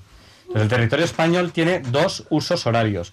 Hay países muy grandes, como por ejemplo Estados Unidos, que tiene tres, creo que son tres usos horarios. Depende de lo grande que sea el país. Eh, en Rusia no sé cuántos usos horarios tendrá. Por ejemplo, Rusia es el país del mundo más grande que existe. No debería haberme reído, esto es una cosa seria. Sí, claro que es una cosa seria. Entonces, eh, España, o sea, en la radio, la radio española se da la, la hora de toda España. Y España tiene dos usos horarios. El de la península y el de las Islas Canarias. Vale, península, Ceuta y Melilla, Islas Canarias. Ese es, el- ese es todo el territorio actual español. ¿Vale? ¿Te, Vale. Queda, te queda claro? Pero si estás en Rusia, ah, pero en Canarias se habla español. En Canarias, por supuesto que se habla español. Es que si imagínate. En toda estás- España se habla español, en toda España. Y luego además hay lugares que tienen otras lenguas cooficiales. No hay que olvidar que son lenguas cooficiales. ¿Vale? O sea, por ejemplo, el euskera, el catalán, eh, el, el gallego, son lenguas cooficiales.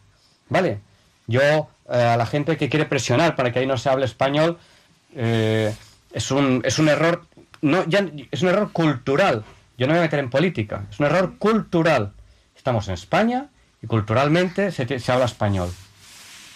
Dime, La política no me gusta. a mí tampoco. Vale, y nosotros, tampoco nosotros- las ciencias sociales. bueno, pues a, a nosotros nos gustan todas las ciencias. En Diálogos con la Ciencia gustan todas las ciencias. Este es un programa de ciencia, tecnología, música y actualidad. Son las cuatro cosas que nos gustan. Vale, pero la política, por desgracia, es- es- es- está siendo un poquito, un poquito sucia en los últimos años. No nos gusta a nosotros la política. Yo solo sé que se reúnen personas importantes para hablar sobre un tema o discutirlo. Bueno, son importantes. Bueno, que salen en la tele. Personas con poder. ¡Adiós! Adiós. Importantes sois vosotros. Sí.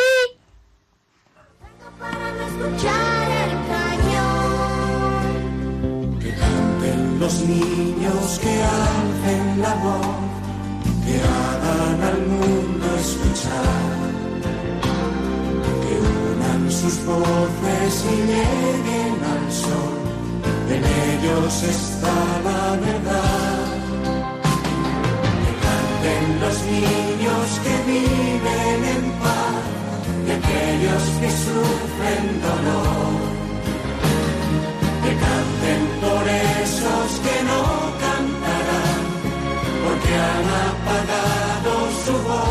Good evening, Teresa. How old are you? I am nine years old. Teresa tiene nueve años. ¿Qué quieres preguntar esta noche a Diálogos con la Ciencia? Que por qué el día de Navidad no es el día más frío.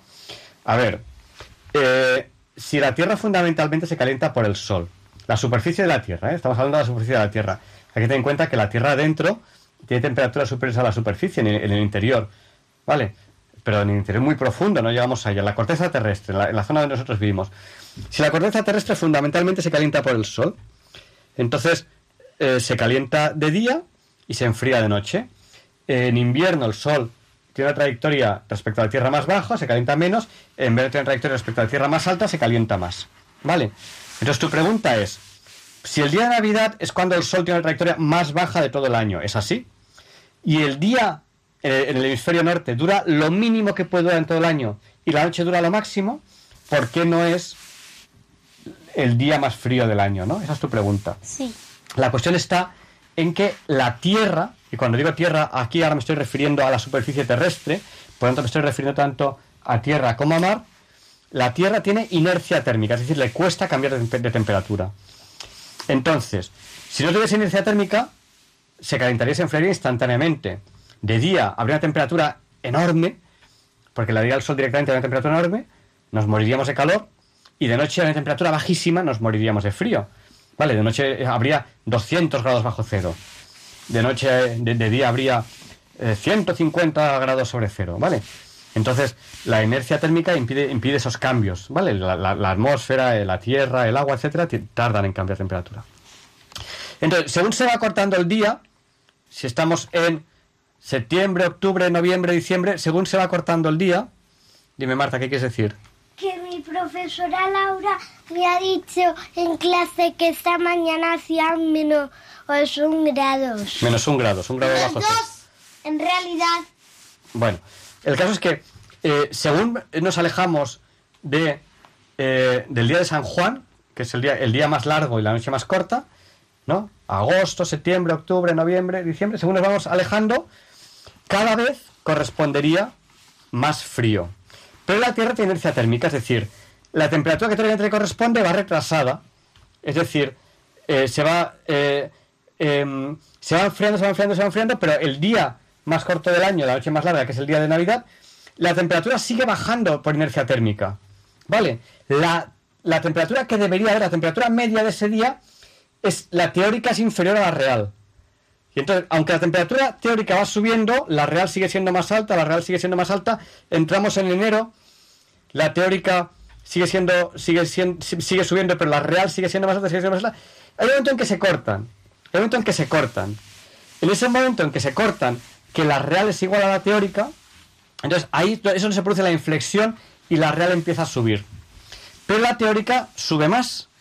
Y cuando llega el día de San Juan, que es cuando la, cuando la temperatura teórica debería ser más alta, todavía está subiendo la real. Pasado el día de San Juan, la temperatura media teórica va bajando, pero la real sigue siendo más baja, va subiendo, subiendo, va subiendo, en forma de que el día más cálido del año no se produce la noche de San Juan, sino que se produce algún día de agosto, vamos a poner por ejemplo hacia el 15 de agosto más o menos, unos 20 días más tarde que San Juan, y el día más frío del año, de temperatura media, no se produce el día de Navidad, sino que se produce pues también unos 20 y algo días después. Es algún día de enero, quizás de principios de febrero. ¿Vale? Entonces, por inercia térmica, por inercia térmica, una cosa es la temperatura a la que le correspondería a la Tierra si tuviese inercia térmica, la media, y otra cosa es la temperatura real, que va retrasada por inercia térmica. Cuando la temperatura real está por encima que la temperatura teórica, la temperatura seguirá bajando la real. Aunque, vale, cuando la temperatura real está por debajo de la temperatura teórica que correspondería, la temperatura real todavía va subiendo. Vale, ¿me he explicado o no me he explicado? Sí, En forma de que las los cambios de temperatura van retrasados respecto a las temperaturas que teóricamente corresponderían. Yo para ver si les hago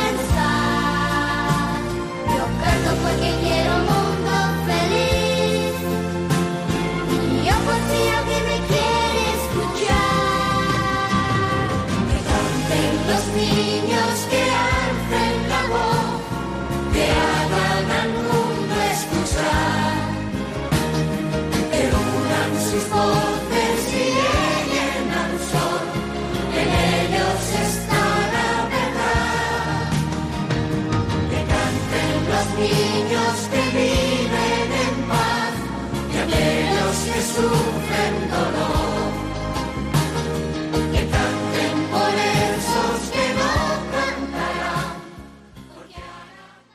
Good evening, Marta. How old are you? I am seven years old. Marta tiene siete años. Habla más fuerte, no se te va a escuchar. ¿Qué quieres preguntar esta noche a Diálogos con la Ciencia? Eh, pregúntame tú. Ah, te pregunto yo. ¿Que por qué tomamos 12 uvas el día de fin de año de Año Nuevo a las 12 de la noche? Porque son las 12 de la noche. Porque eso, y- pero otros días también son las 12 de la noche y no tomamos 12 uvas. Dime, Ruth. Eh, a lo mejor por algún hecho histórico religioso de los doce apóstoles o esos temas aburridos de historia y pues eso, seguro que es por eso. A ver. Teresa, ¿tú sabes por qué? Eh, creo que es porque... Porque No, no sé. A ver. ¡Ah! Por un A ver, eso se hace en España, lo de tomar 12 uvas. Hay países que se hacen otras cosas. Es un tema un poco supersticioso, es por la suerte. Nosotros no creemos en la superstición. ¿Vale? Nosotros creemos en que la suerte, atención niños, escuchad. Yo quiero decir una cosa. Dime. No, lo, lo- lo digo primero y luego lo dices tú. La, la suerte es cuando la oportunidad y la preparación se encuentran. Hay que estar siempre preparado y cuando se encuentra la oportunidad y la preparación, las cosas salen bien y eso es lo que llamaríamos suerte. Vale, la suerte se la busca uno. Nosotros no somos supersticiosos. Otra cosa es la providencia divina, que el Señor tiene pensado para nosotros cosas que nosotros no esperamos. Cosas que a veces a nosotros nos sorprenden, son cosas que el Señor ha pensado para nosotros y, son, y a la larga nos damos cuenta que son buenas para nosotros. Eso es la providencia divina. Nosotros no somos supersticiosos, no creemos en la suerte. Cuando hacemos las cosas bien, las cosas no van bien. Cuando hacemos las cosas mal, las cosas no van, nos van mal. Vale, dime, Ruth. Que es verdad que si cuando todas las uvas tienes algo puesto rojo, te da buena suerte para todo el año. No, no es verdad. Vale, es una superstición, las supersticiones no son verdad. Yo en plan... Hay gente que lo dice. Yo en plan de broma, yo en plan de broma, pero lo hago en plan de broma, yo no soy supersticioso. Yo soy, soy muy poquito supersticioso. No, de hecho, no, no creo en lo que es la suerte al, azar, ¿no? Yo, yo creo en la providencia divina, porque es porque soy cristiano, soy católico, y, eh, y creo que la suerte se la busca uno. Entonces yo, por ejemplo, este año me tomé, a la hora de las 12 uvas me tomé 15 y después me tomé otras 4, me tomé 19, digo, y en plan de broma decía yo, para tener más suerte. El año pasado me parece que me tomé como 24, así cada campanada me tomaba dos pero lo hago en plan de broma. Y luego me, luego me las volví a tomar otra vez cuando hacía las 12 campanadas en... eh, este año no lo he hecho, pero otro año sí, en Tenerife. ¿Vale? Pero porque me gusta, me gustan las uvas y lo hago en plan de broma. A mí no me gustan las uvas, solo comer las cachitas o cereales. Yo acabo de hacer las 20... 25. 25 uvas. Esta, esta noche Oye, cenando, no grites, no grites. esta noche cenando, eh, hemos cogido un ramito de uvas y le he dicho, venga, eh, 25 campanadas, pero en vez de dejarle poco tiempo le he dejado 5 segundos. Y luego a partir de las 12 ya le he dejado 10 Bueno, segundos. la fruta en general es muy buena para tomar. O sea que... El melón no no me gusta. grites, Ruth. Bueno, venga, niños, despedidos ya. Adiós. Adiós. Adiós. Adiós. Buenas noches. Aldo y no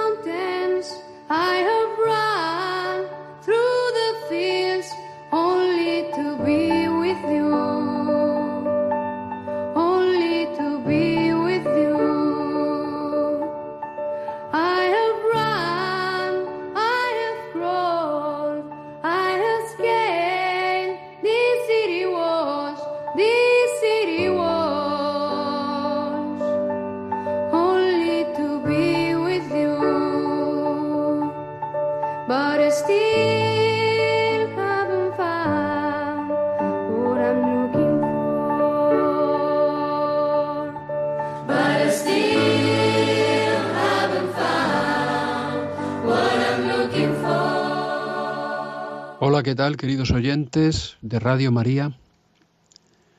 Hoy en Católicos y Científicos, Arturo Duprier. que nació en Pedro Bernardo, Ávila, en 1896 y falleció en Madrid en 1959. Os hablo de él, de Arturo Duperier, porque se conmemora, con exposición y todo, una exposición en la biblioteca de la Facultad de Educación de la Universidad Complutense de Madrid, que estará desde diciembre de 2018 hasta el 31 de enero de 2019 abierta, se conmemora el aniversario del fallecimiento de Arturo Duperier en este 2019, ya que falleció en 1959. Bueno, pues eh, Arturo Duperier ha sido calificado eh, por el comisario de la exposición que os acabo de mencionar como un mártir de la ciencia. Vamos a ver un poco su vida y también os contaré el motivo por el cual os traigo a colación en este espacio de diálogos con la ciencia llamado Católicos y Científicos, que eh, Javier Ángel eh, me deja desarrollar desde hace ya unos cuantos años. Digo que tiene que ver Arturo de Perier con este espacio. En principio Arturo de Perier se crió, se formó como científico con el que es considerado por algunos padre de la física moderna española. Blas Cabrera. Arturo de Perier se especializó en magnetismo. Fue catedrático de geofísica, ganó la cátedra en 1933, fue presidente de la Sociedad Española de Física y Química en 1936 y en 1938, en plena guerra civil, se fue a Inglaterra a llevar a cabo estudios sobre la radiación cósmica en el equipo de Patrick Stuart Blackett, que sería premio Nobel de Física en el 48. O sea, un español se va a un equipo de un premio Nobel. Esto mismo hizo Severo Ochoa. Eh, las salidas de Arturo de Perier de España en plena guerra civil o las de Severo Ochoa se han interpretado como eh, exilios, ¿verdad? Pero mm, y se han eh, homologado a los exilios de personas que bueno, fueron perseguidas políticamente. No es el caso de Arturo de Perier, que volvió a España, eh, ni es el caso de Severo Ochoa, que volvió a España en plena dictadura franquista. No. Se fueron porque eh, en la retaguardia del ejército del Frente Popular se llevaban a cabo asesinatos pues de por supuesto católicos, ya conocéis la persecución religiosa, pero de toda persona mm, que supuestamente fuese asimilable a un eh, para algunos sobre todo para los eh, ideólogos del Frente Popular, pudiera ser asumible, calificable como burgués. ¿Entiendes? Y no digamos intelectual no afín al Frente Popular. ¿Verdad? Bueno, pues esto le pasó a Severo Ochoa y le pasó a Arturo de Perier. En el 44, ¿eh? pues eh, la famosa ley de depuración, por cierto, la primera ley de depuración se promulgó en la España del Frente Popular, ¿eh? recién efectuado el alzamiento del de, el general Franco, el gobierno de la República emitió una ley de depuración que depuraba a todos los maestros no afines al régimen, a todas las personas no afines al régimen y a todos los estudiantes de magisterio no afines al régimen. Depurados, o sea, fuera de sus lugares de trabajo, fuera, y esto, de esto no se habla mucho, pero yo no, tengo tiempo hoy. No tengo tiempo hoy. En el año 53 volvió Arturo de Perier a España. ¿Y quién se lo trajo?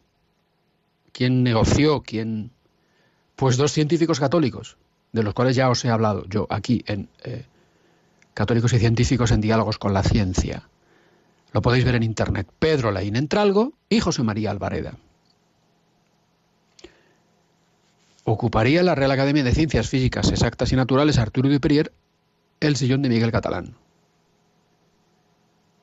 Fue eh, meteorólogo y jefe de la sección de investigaciones del Observatorio Meteorológico de Madrid, presidente de la Real Sociedad Española de Física y Química. Explicó la Guthrie Lecture, que es una conferencia anual para conmemorar la fundación de la Sociedad Física de Londres, que tuvo lugar en la Royal Institution, y que solo había pronunciado Einstein como extranjero. Esa la pronunció Arturo de Prier. Eh, hizo un montón de trabajos científicos, que lo publicó la Royal Society, la Physical Society, la Royal Astronomical Society, en los anales de la Sociedad Española de Física y Química, la Compte Rendu de la Academia de Ciencias de París, etcétera, etcétera, etcétera. Eh, en 1953, digo, se le devolvió su cátedra de geofísica eh, por iniciativa de Joaquín Ruiz Jiménez, político democristiano. Arturo de Prier acabó siendo un experto mundial de sobre la radiación cósmica. Y en el 59 falleció en Madrid de muerte natural. Pero como digo, mm, el comisario de esta eh, exposición de la que os he comentado que está y se exhibe en la eh, Facultad de mm, Educación ¿eh? de, de- de Madrid, de la Biblioteca de la Facultad de Educación de Madrid, que merece la pena ir a verla, pues concretamente Francisco González Redondo dice que fue un mártir de la ciencia porque el hombre, hombre, pasó sus avatares, pasó su sufrimiento, que no vamos aquí a minimizar, ¿verdad? Porque fue depurado, etcétera. Pero como digo, yo dudo mucho de que este señor se fuera de, España eh, por otra cosa que no fuera, bueno, la, la, la, la violencia que desataron algunos. Algunos que hoy se pretenden pasar por poco menos que pacifistas o, conciliadores o demócratas. Pues sí, fueron los demócratas del Frente Popular los que asustaron a más de un científico que se marchó pitando. Eh, a Arturo de se le concedió en el 59 el premio de la Fundación Marc. Bueno, y se le hicieron un montón de homenajes. ¿Vale?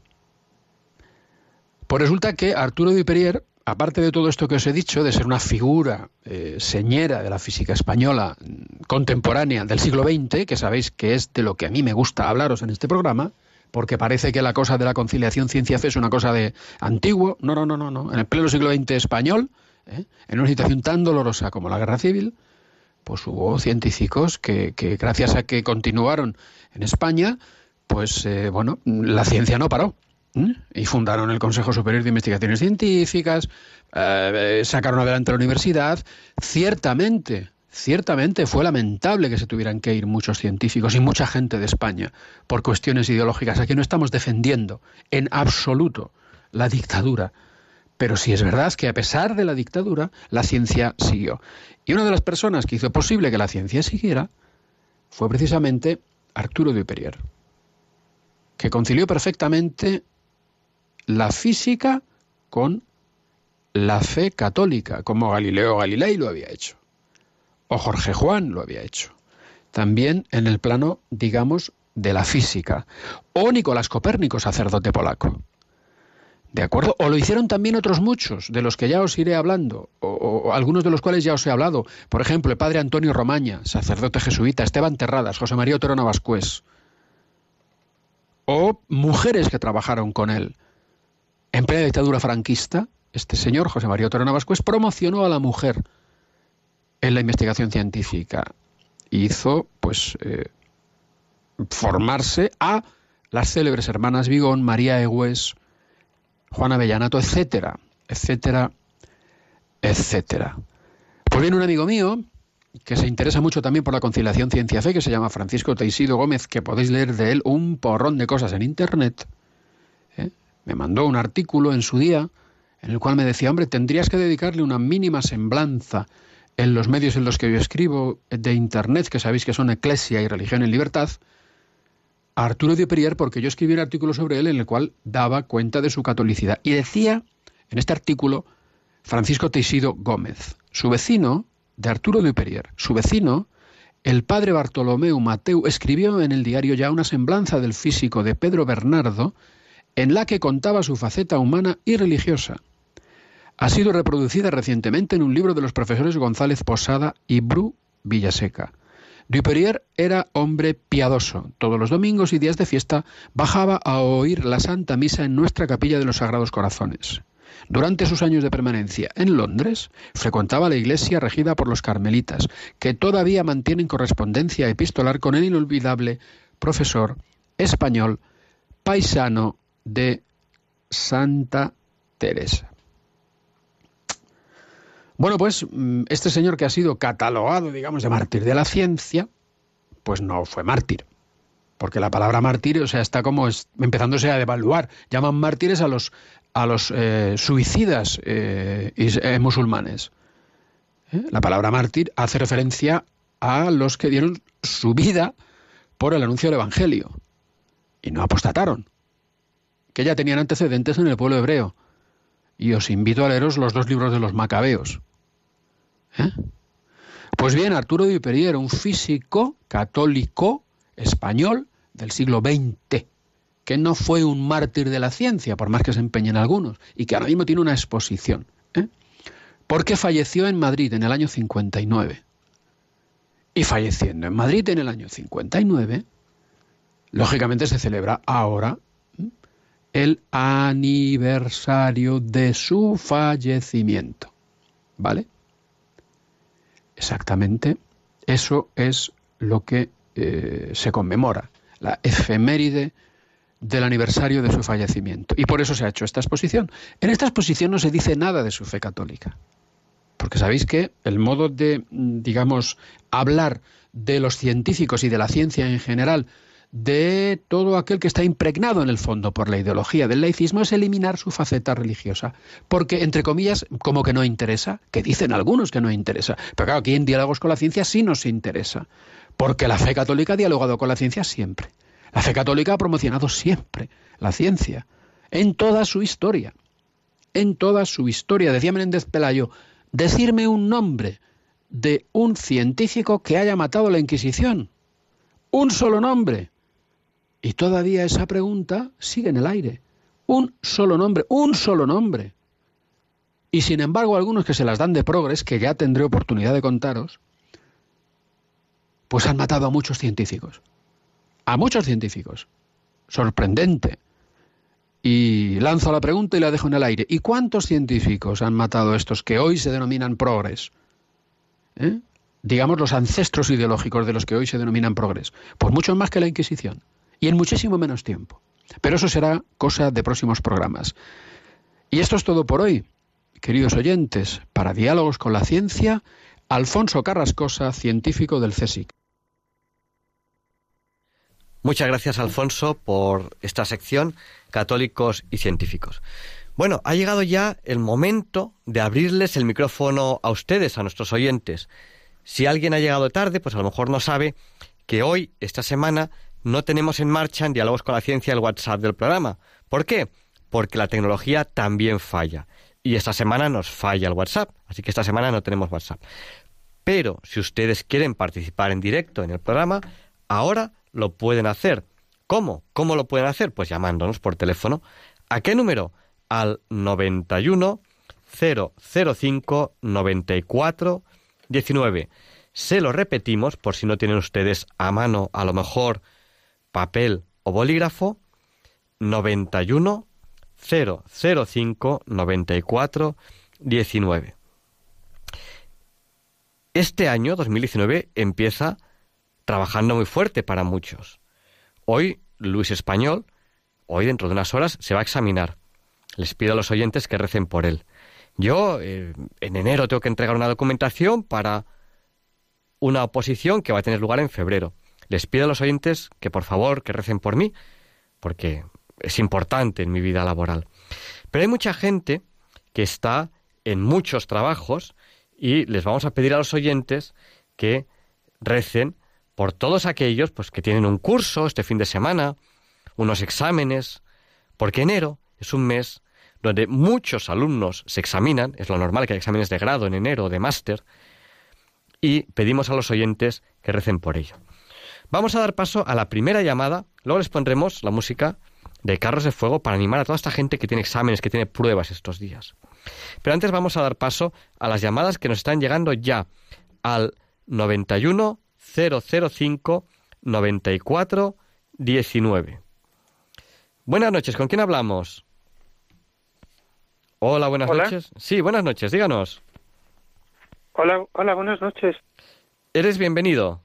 Sí, soy yo, sí. Es que creía que tenéis otra llamada antes de la mía. Sí, había, había otra llamada, pero ha colgado antes. Se, se ha perdido. ah, así- por eso que no estaba que- seguro. Digo, parecía que estaba... Nada, bueno, lo primero, eh, todavía estamos en tiempo de Navidad, aunque sea... Cierto, así que, cierto. bueno, ya en las postrimerías os deseo feliz Navidad y Año Nuevo a todos. Y nada, recordaros, bueno, eh, este año, bueno, mm, como complemento, ¿no? Un poco a lo que ha dicho Luis Antequera, aunque no, no son exactamente las efemérides, pero mira, hace unas poquitas horas, porque era 10 de noviembre, 10 de enero eh, se celebraba el 90 aniversario de Tintín, que es el personaje del cómic más conocido y católico. Sí. Fue creado por un, por un dibujante católico, Georges Remy Hergé, para un semanario católico, un suplemento infantil católico de un periódico católico, el Edition Six, y es también un personaje muy vinculado a la ciencia, como sabéis, ¿no? Entonces, en este, sus páginas debutó un científico, el profesor Tornasol, que creo que está inspirado físicamente en Rutherford, creo, que tomaba sus rasgos físicos. No estoy seguro si era Rutherford, Becquerel, algún ujú. de los de la ciencia, y, y fue uno de los primeros personajes en ir a la Luna, de una forma un poquito más científica que la que habían hecho otros científicos, otros personajes anteriores de ciencia ficción, porque ya Tintín ya usaba un cohete, muy conocido, así rojo y blanco. Sí. Entonces, recordamos un traje de astronauta, entonces es un- personaje con una cierta base científica, pero claro, era un cómic educativo. Este año también se cumplen los 90 años de Popeye, la semana que viene se cumplen los 80 de Batman. Batman hace un poquito de trampa porque cada cierto tiempo destruyen su universo y lo recrean. Entonces así no envejece nunca, ¿no? Como lo hacen con, con Superman. Eh, se cumplen también 75 años del Guerrero del Antifaz. Se cumplen 50 años del sulfato atómico Ujú. De Mortadelo y Filemón, de que, 50 de que Mortadelo y Filemón son agentes secretos 50 años redondo y por tanto 50 años también del inefable profesor Bacterio y del Super. O sea, son, son, son aniversarios bastante interesantes de clásicos ¿no? que nos han hecho soñar y, y creo que es importante recordarlos en un año como este. ¿no? Sí, sí. Hay alguno más que me dejo por ahí, pero bueno.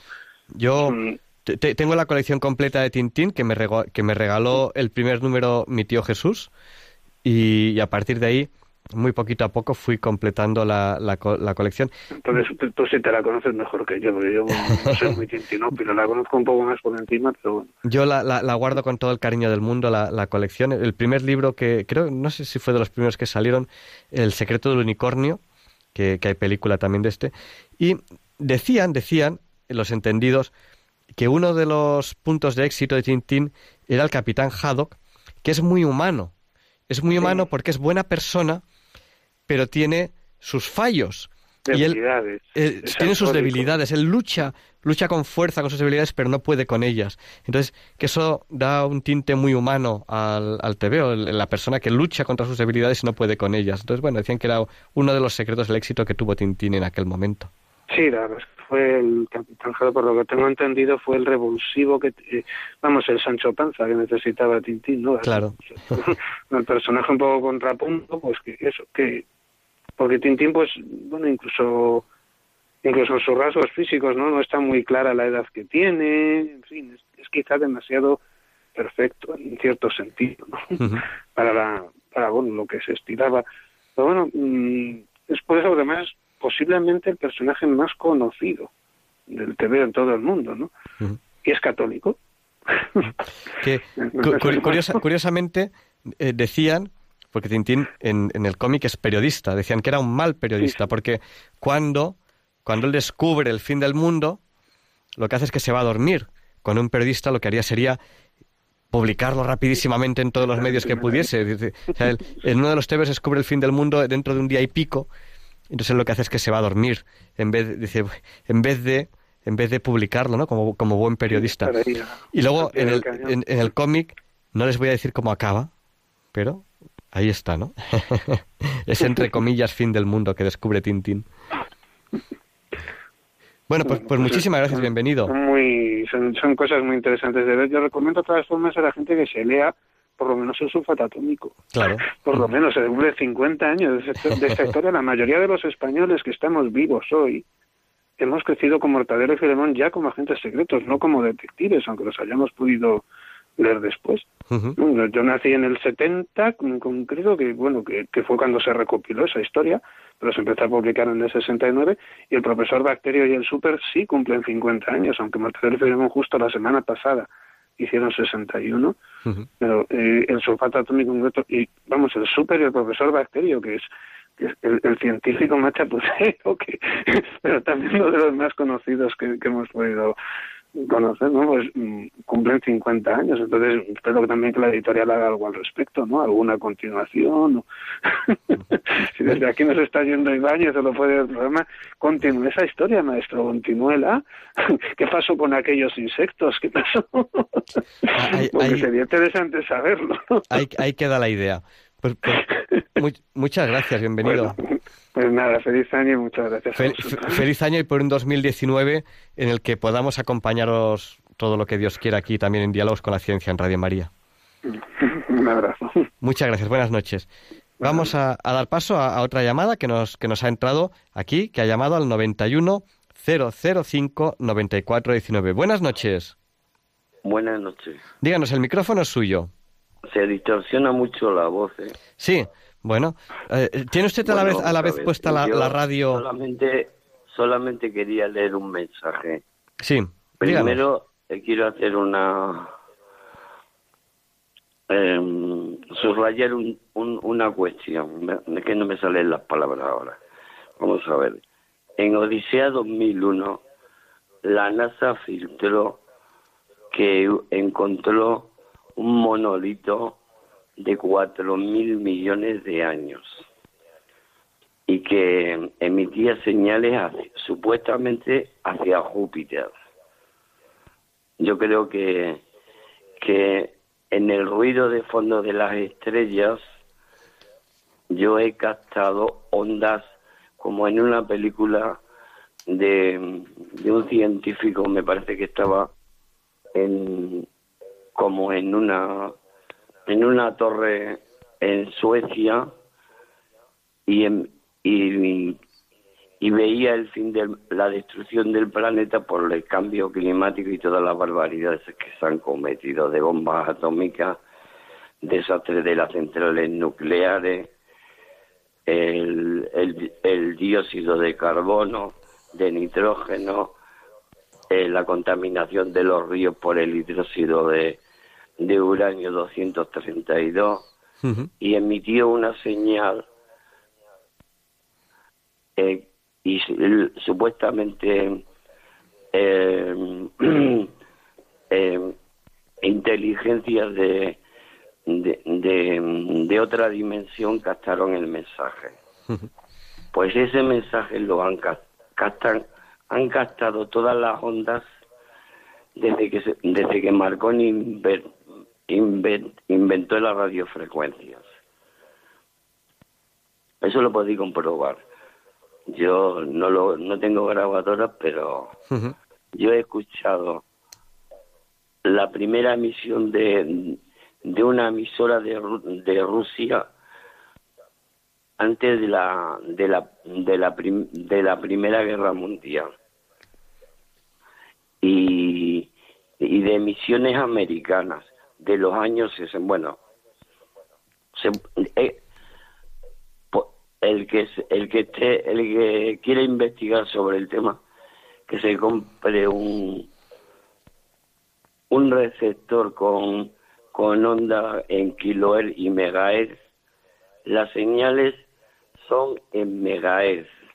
O sea que provienen de más de nueve mil billones de kilómetros Ujú.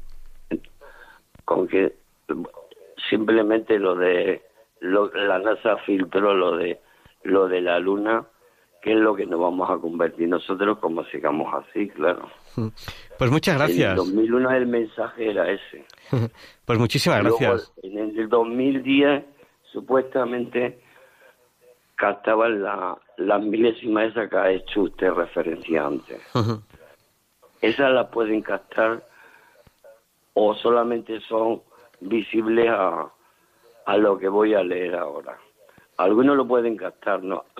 Tienen que ser con con Le, le- le- voy a pedir, por favor, bre- brevedad que, que se nos termina el programa. Sí, no, te leo el mensaje. Se pueden captar la- las milésimas de segundo. Yo se lo he enviado a todas las potencias extranjeras, China, Rusia y Estados Unidos, Naciones Unidas y Naciones Unidas en Ginebra.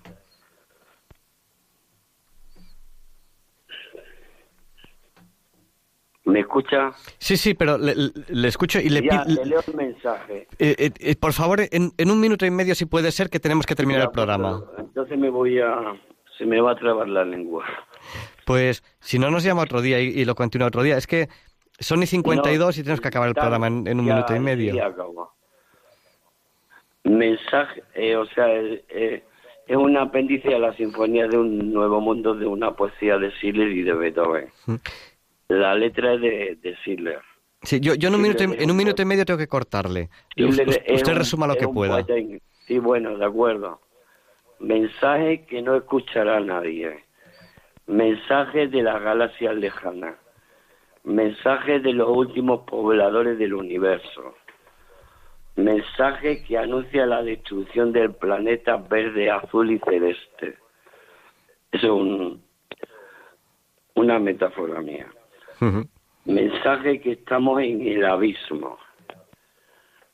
Mensaje que ellos vienen del abismo. Mensaje que el abismo es bello y siniestro a la vez y tenebroso. Mensaje que no escuchará nadie. Mensaje que será nuestra propia destrucción. Si matáis a los mensajeros, que son ellos, será vuestra propia destrucción. Sí, sí Y puede, Tenéis medios para hacerlo. si puede ir terminando, se lo agradezco. Y termino rápido. Mensaje de la galaxia lejana. Mensaje que estamos ante el abismo. Y cruzó una estrella fugaz, supuestamente, de este a oeste. Y ellos vieron nuestro abismo de norte a sur y de este a oeste. Mensaje de las galaxias que estamos ante un abismo. Mensaje que estamos ante el abismo. Nada más, gracias. Muchísimas gracias. Pues nada, y empezamos nuevo año, es un reto para todos, les animo a, a ser optimistas en este, en este año nuevo que, empezamos. Nuevo año, nuevas oportunidades, confiamos en la providencia divina y, y aquí en Diálogos con la Ciencia terminamos ya este programa de hoy, 11 de enero de 2019. Con este año que empieza ahora y queremos empezar con mucho optimismo, con mucha confianza en Dios, con mucha confianza en que nosotros podemos ayudar, podemos colaborar en el designio divino, podemos hacer un mundo mejor. Y terminamos ya este programa de hoy. Les dejamos con el Catecismo de la Iglesia Católica con Monseñor José Ignacio Munilla, que sé que les encanta, con esta pequeña oración que hago frecuentemente. Señor, dame una voz como la de Monseñor Munilla y una sabiduría como la suya para transmitir ese acercamiento a la verdad que todos buscamos. Él, como obispo, lo busca en el ámbito de la teología, yo lo busco en el ámbito de la ciencia.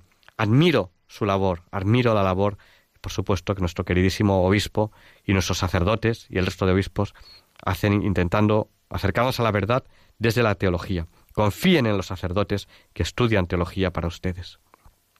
Muchas gracias. Hasta la semana que viene, si Dios quiere. No nos olviden sus oraciones. Si Dios quiere, si Radio María quiere, aquí estaremos para ustedes. Hasta la semana que viene. Cómo no, le pedimos a Juan Pablo II, a San Juan Pablo II, que interceda por nosotros para que se nos libre del mal. Gracias y buenas noches.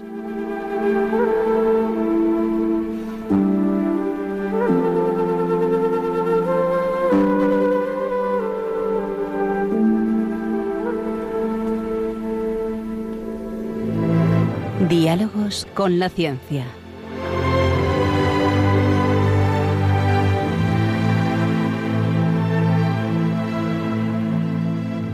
Dirigido por Javier Ángel Ramírez.